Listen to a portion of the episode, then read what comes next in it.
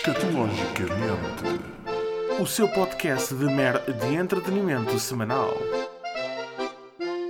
Olá a todos! Cá estou eu para vos trazer mais uma edição deste magnífico podcast que é o já apelidado Escato.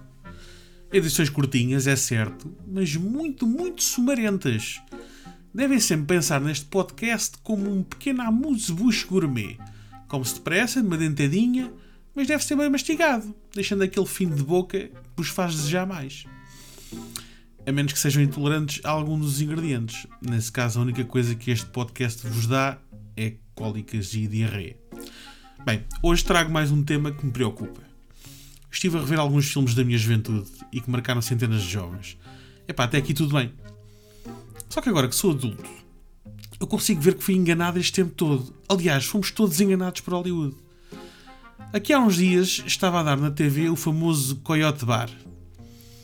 O êxito das pitas, o lamento imenso, mas é verdade, cuja sinopse se apresenta como uma rapariga inocente em busca do sonho de ser cantora que vai para a cidade lutar pelo seu sonho, arranja trabalho, apaixona-se por um lindo de morrer, que só tem olhos para ela e no final lá acaba por se ingrar.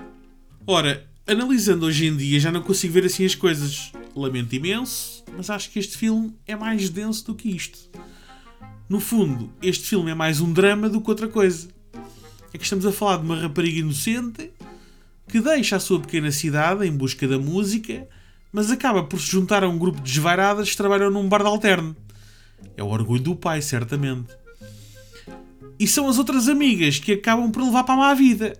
Moral da história que tiro daqui: não subestimes a badalhoca que há dentro de ti. Mas este caso não é o único. Há outro filme muito idolatrado que me faz uma certa espécie, que é o Pretty Woman, ou em português, Um Sonho de Mulher. Que, segundo a sinopse, depois da minha sinopse real, vão ver que de sonho aquela mulher não tem nada.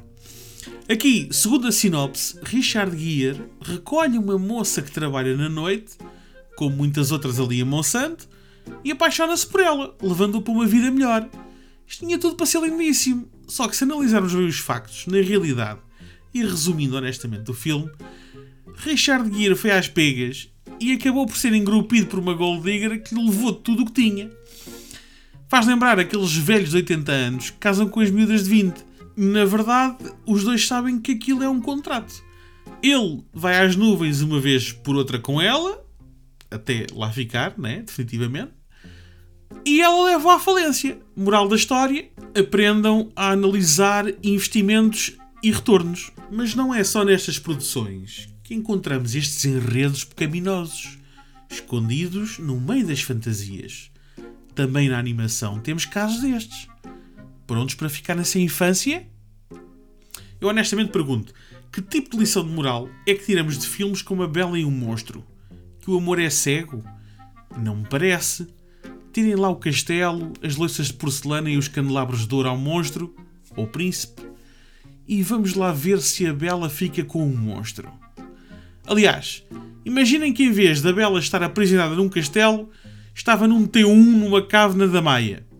Ao fim de 15 minutos, o filme terminava com o PJ a fazer uma rusga e a resgatar a Bela e a CMTV atrás do monstro a tentar entrevistá-lo.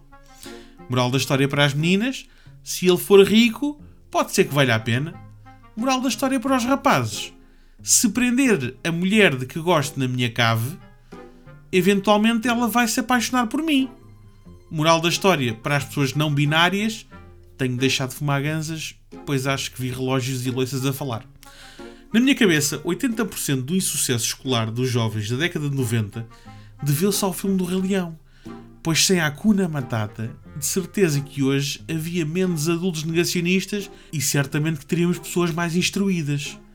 Como é que alguém explica à sua filha que a Branca de Neve fugiu da madrasta e do palácio para ir viver com sete homens que padecem de nanismo e cada um tem um distúrbio próprio? Ah!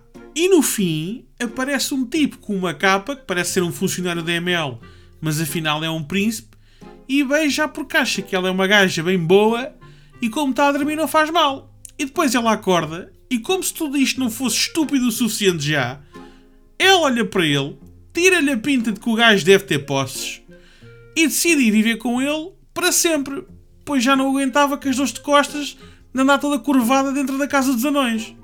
Casa esta que depois foi transladada como património mundial para o Portugal dos Pequeninos. Moral da história: deves sempre descascar a fruta antes de a comeres. Escatologicamente. O seu podcast de mer de entretenimento semanal.